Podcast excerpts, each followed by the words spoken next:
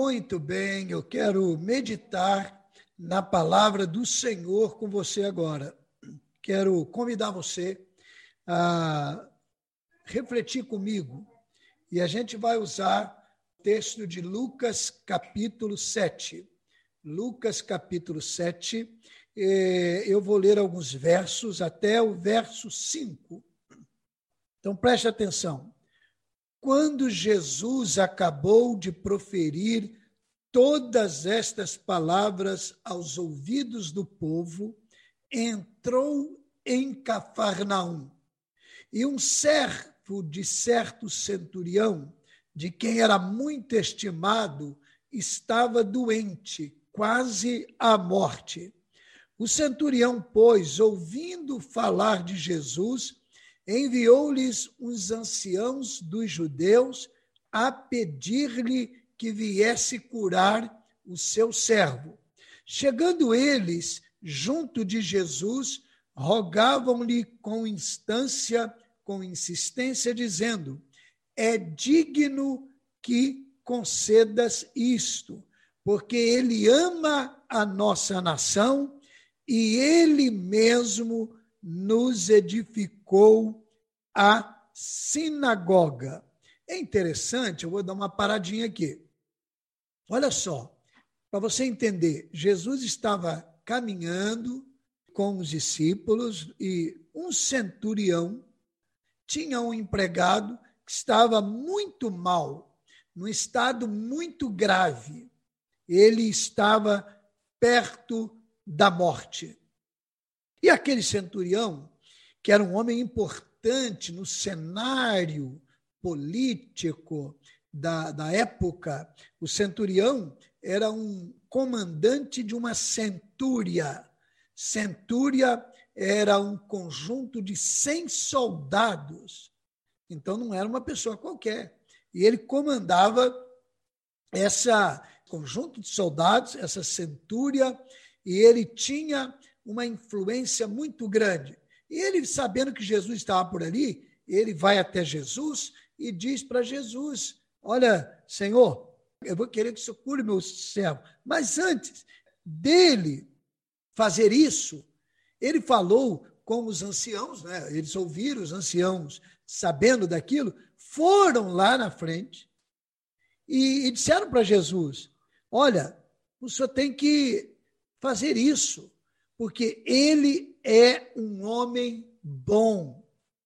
É digno que isso seja concedido a ele. E deram duas, duas razões. Primeiro, ele ama a nossa nação. Segunda, ele edificou a sinagoga para nós. Olha só o perigo do mérito pessoal para ser abençoado pelo Senhor para receber do Senhor uma graça especial. O que que aqueles homens anciãos estavam dizendo? Ele merece. Ele é digno de receber. Esse aí merece. Olha aí, a Bíblia fala assim, Efésios 2, 8 e 9. Porque pela graça sois salvos por meio da fé e isto não vem de vós, é dom, é presente de Deus, não vem das obras, para que ninguém se glorie.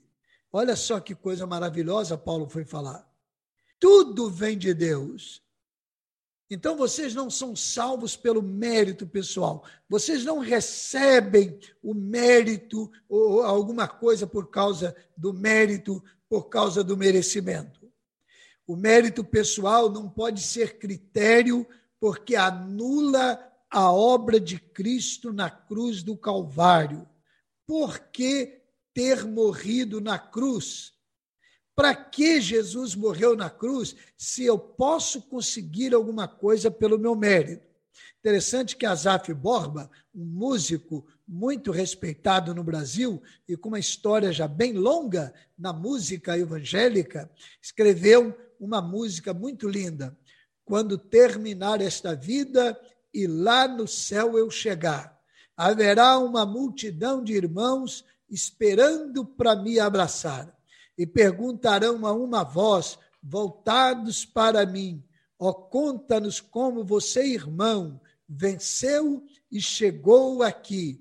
E falarei e cantarei de Jesus que me salvou, que por este pecador a si mesmo se entregou. Foi graça, graça, superabundante graça, graça, graça, preciosa e doce graça. Foi graça, irmão, graça, irmão. Eu vos digo que foi assim. Foi só pela graça de Jesus que eu venci e cheguei aqui. Tudo pela graça. Favor imerecido, nós não merecemos. Bem, aí Jesus continua a caminhada. Quando estava chegando perto da casa do centurião, Jesus ia lá. Aí os amigos do centurião foram até Jesus. Ele falou: senhora, vai lá, fala com Jesus. Aquele centurião, um homem importante. Jesus era um galileu. Muita gente desprezava Jesus, muita gente não reconhecia Jesus. Mas aquele centurião, um homem importante no cenário político, no cenário militar do Império Romano, ele pega uns amigos e diz assim: vão, vão lá até Jesus e diz assim para ele: Senhor, não te incomodes, porque não sou digno de que entres debaixo do meu telhado. Por isso, nem ainda me julguei digno de ir à tua presença. Dize, porém, uma palavra e seja o meu servo curado. Mas olha só que coisa linda. Os anciãos, que eram os conselheiros, primeiro foram a Jesus e disseram: Olha, o servo, o empregado do centurião está doente. E ele precisa ser curado. E olha, senhor tem que curar, porque ele é digno, ele merece, ele ama a nação, ele construiu a sinagoga para nós, ele é um homem bom. Agora, o centurião, quando vê que Jesus está se aproximando da casa dele, pega os amigos e diz: vão lá até Jesus e fala isso para ele. Falem isso para ele. E eles disseram: Senhor, olha, o centurião mandou dizer assim: por favor, não te incomodes com isso. Eu não sou digno que só entre debaixo do meu telhado. O senhor não tem condições. Eu, eu não me julguei digno de ir à tua presença. Aquele homem devia ter recebido na sua casa muitas autoridades romanas. Aquele homem deve ter recebido na sua casa muita gente importante. Aquele homem deve ter recebido na sua casa muita gente de influência, de dinheiro. Mas quando ele sabe que Jesus estava se aproximando da sua casa, ele diz: Eu não sou digno de receber o Senhor. Olha que mudança na compreensão. Olha, ainda que alguém diga para você, você é digno, você merece, você é honrado, você deve reconhecer que você não é digno de Jesus. Nós não somos dignos de Jesus. Nós não temos mérito diante dele. E é isso que esse centurião fez. E aí ele diz mais: eu também sou homem sujeito à autoridade e tenho soldados às minhas ordens e digo a este vai, e a ele vai, e a outro vem, e ele vem, e ao meu servo faze isto, e ele o faz. Mas eu não sou digno do senhor entrar aqui. Dize apenas uma palavra. Deixa eu te dar um conselho aqui agora. Tenha a sua profissão de fé pessoal. Não aceite a profissão de fé dos outros em seu favor. Ah, esse filho é um filho bonito, honrado, bom, ele é bom, ele, ele, é muito bom. Ah, esse aqui é bom demais, esse meu amigo é bom demais, ele é bom. Tudo bem, isso é ótimo, isso é digno para a gente, mas só tem valor aqui. Para usar uma palavra tão comum, é mais do que obrigação nossa. Mas quando nós nos voltamos para Cristo, nós temos que ter a seguinte profissão de fé: eu não sou digno do amor de Cristo. O mérito é todo dele, o mérito é todo dele. As pessoas podem nos achar boas e sermos pessoas boas, mas precisamos saber de Deus como estamos e se olharmos para Deus, vamos perceber que não somos dignos. Não somos dignos. Interessante que o capítulo 5 de Isaías, aquele grande profeta do Velho Testamento, apresenta vários ais. Ai dos que ficam bebendo, ai dos juízes, ai dos que fazem coisa errada. Tem vários lá. Depois você lê e confira lá. E ele fala o ai a respeito dos outros. Quando chega no capítulo 6, diz a Bíblia que no ano em que morreu o rei Uzias, Isaías teve a visão e ele viu Deus assentado no trono, diante do trono, lá no trono dele, no céu na eternidade, uma visão celestial.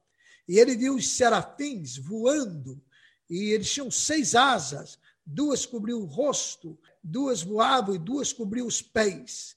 E aqueles serafins cantavam: Santo, Santo, Santo é o Senhor dos exércitos, toda a terra está cheia da sua glória. E diz Isaías então que quando ele teve aquela visão, ele disse assim, está lá em Isaías capítulo 6: Ai de mim, ai de mim, que sou um homem de lábios impuros e habito no meio de um povo de impuros lábios, eu vou morrer. Interessante que quando Isaías se aproximou de Deus, na visão que Deus deu a ele, ele enxergou a sua condição.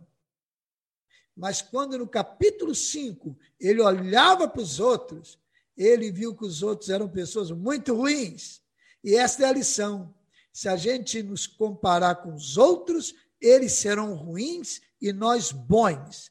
Mas se a gente se comparar com Deus, a gente vai ver que Deus é bom e todos nós somos ruins, mas primeiro eu e depois os outros. E eu nem posso dizer dos outros. Eu tenho que ter a minha profissão de fé.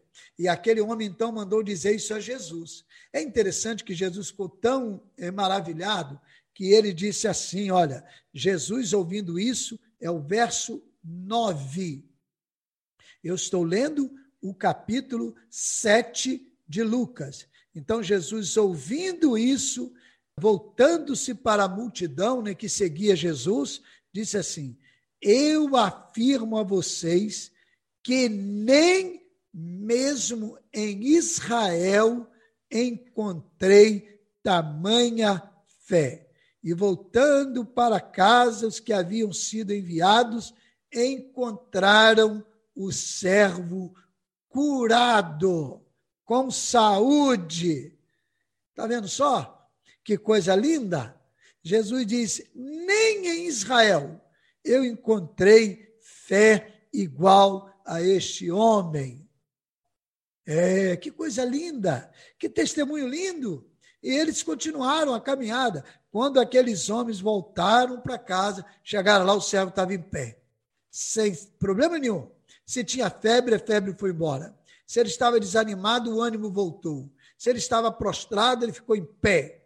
Se ele estava chorando, ele ficou sorrindo, porque Jesus curou e ele completou aquela obra de maneira extraordinária.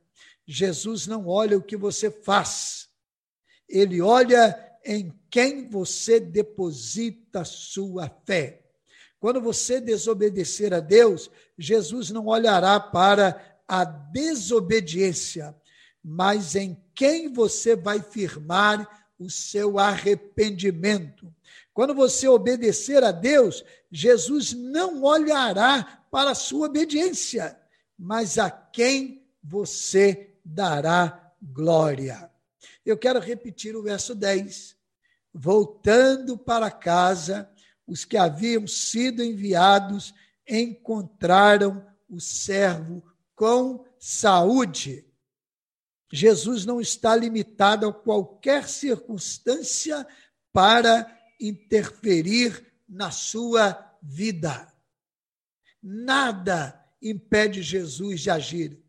Meu irmão, minha irmã, meu amigo, jovem, idoso, criança, adolescente, quem estiver acompanhando agora essa palavra, Jesus pode interferir onde você estiver. Ele não entrou na casa daquele homem, mas curou aquele servo. Ele hoje pode alterar o rumo de sua existência. Você está desanimado, está triste, está prostrado, está arruinado. Alguém está dizendo para você que não tem jeito, não tem solução.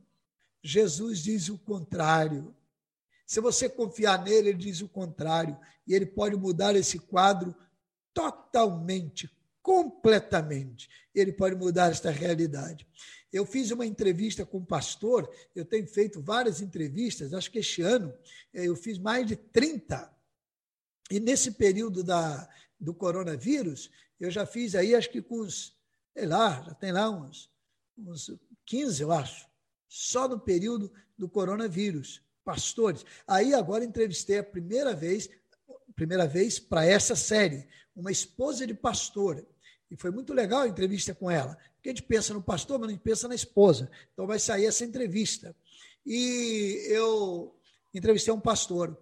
Aquele pastor, quando começou a quarentena, ele pastoreia num lugar muito pobre, uma região da Baixada Fluminense, e a sua, um homem muito preparado, um homem de Deus. Além de teologia, ele fez seu mestrado e ele então, vendo a necessidade, desenvolveu dois projetos. Um projeto é uma mão lava a outra.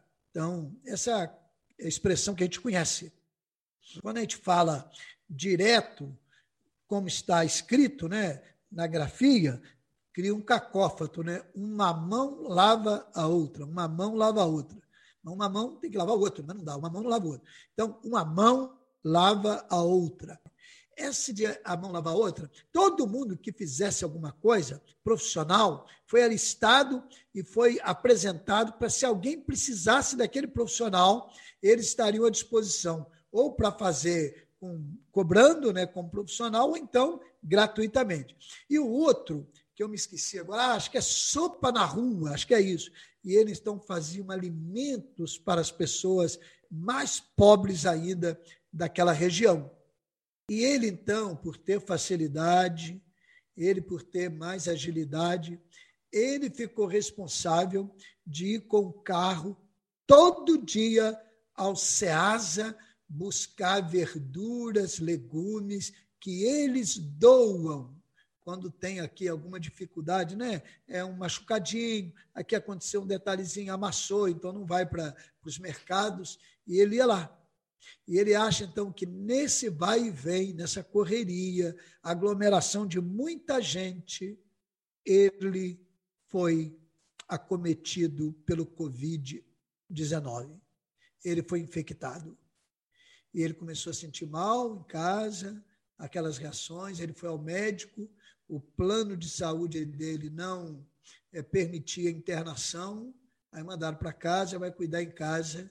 Aí ele foi para casa, o quadro piorou, ele teve que ir para o hospital, aí foi internado no hospital e começou a sentir muito mal, muito mal. Ele ficou entubado por sete dias no CTI. Ele é diabético, ele é hipertenso e foi um quadro muito difícil. Que drama! Que tristeza. Mas é aí que vem a história. Além de curá-lo, de Jesus tirá-lo de lá, hoje ele está bem, graças a Deus. Ele contou na entrevista, e é isso que eu queria realçar, que eu disse para ele assim: que experiência que marca a sua vida lá. E ele disse que um dia o médico, não é, o enfermeiro, o profissional daquele, acho que é um médico mesmo, foi ao seu leito, estava tirando um sangue para fazer exames. E ele perguntou então àquele jovem, ele muito fraquinho, se ele confiava em Deus e se ele confiava que existia amor. E aquele jovem diz para ele: Eu não acredito em Deus e nem acredito em amor. Ele ficou tão triste, aquele jovem foi embora e foi cuidar das atividades e ele orou por aquele jovem. Passado um tempo, ele não disse, não sabe quanto tempo, porque depois ele não sabia se era dia, se era noite, ele internado, principalmente, é, primeiramente, depois que agravou o caso no CTI, depois voltou para a enfermaria, ele não sabia, e não sabia quantos dias. Mas aquele jovem voltou ao leito dele para outro procedimento, em outro plantão, e aí disse assim para ele: Ontem eu me lembrei de você. E ele disse: Por quê? Eu estava em casa. A minha filhinha veio e me deu um grande abraço, um beijo e disse que me ama. Então, aquela palavra me fez lembrar do que você tinha me falado, de Deus e do amor. Agora eu acredito no amor. O que eu quero realçar com isso? Às vezes, uma tragédia, uma luta, um drama, uma dificuldade uma aflição, uma quarentena, uma pandemia, uma enfermidade, uma luta, um temporal, uma tempestade. Tudo isso pode ser instrumento de Deus para abençoar a sua vida ou a vida de alguém. Não, Deus não manda isso para a gente sofrer. Não, não é isso. Elas vêm de qualquer maneira. Mas aquele que confia em Deus, naquela hora vai dizer assim: Senhor, basta apenas uma palavra. Uma palavra, Senhor. E Deus diz assim: Eu estou no controle de tudo. Eu estou dirigindo tudo. E Ele então é capaz de interferir na sua existência e na sua vida.